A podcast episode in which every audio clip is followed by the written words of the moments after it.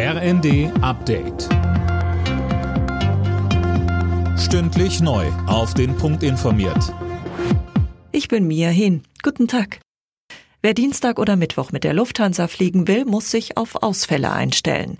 Verdi ruft die Lufthansa Bodenbeschäftigten an mehreren Flughäfen zum Streik auf, unter anderem an Deutschlands wichtigstem Flughafen Frankfurt am Main. Fabian Hoffmann. Betroffen sind neben Frankfurt noch sechs weitere Lufthansa-Standorte, nämlich Hamburg, München, Berlin, Düsseldorf, Köln, Bonn und Stuttgart. Hintergrund ist der Tarifstreit zwischen der Gewerkschaft und der Lufthansa. Verdi kritisiert unter anderem, dass der Konzern bei den Piloten finanziell nochmal ordentlich was draufpackt, bei den Bodenbeschäftigten aber nicht mal die Inflation ausgeglichen werden soll. Mit dem erneuten Bahnstreik will Verdi jetzt nochmal Druck machen, bevor am Mittwoch weiter verhandelt wird.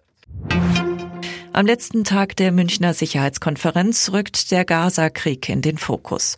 US-Außenminister Blinken forderte Israel erneut zu einer Feuerpause auf. Das lehnt der israelische Premier Netanyahu weiter ab. Er hatte zuvor klargestellt, an der Offensive auf Rafah im Süden Gazas festzuhalten. Nach dem Tod des Kreml-Kritikers Nawalny gehen die russischen Behörden hart gegen seine Anhänger vor. Bei Trauerkundgebungen gab es hunderte Festnahmen. Anne Brauer. Ja, Berichten zufolge sind mehr als 400 Anhänger des verstorbenen Kreml-Kritikers festgenommen worden. Mahnwachen gab es nicht nur in Moskau und St. Petersburg, sondern auch in Dutzenden weiteren kleineren Städten. Unklar ist weiterhin, woran Alexei Nawalny gestorben ist. Seine Unterstützer sind sich sicher, dass er im Straflager ermordet wurde. Das aufgeklärt wird, ist mehr als fraglich, denn unklar ist auch, wo seine Leiche ist. Laut Nawalnys Team weigern sich die Behörden, die sterblichen Überreste herauszugeben. Morgen jährt sich der rassistische Anschlag von Hanau zum vierten Mal.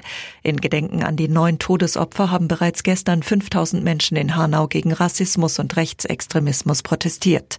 Morgen, am eigentlichen Jahrestag, finden dann etliche Gedenkveranstaltungen statt. Alle Nachrichten auf rnd.de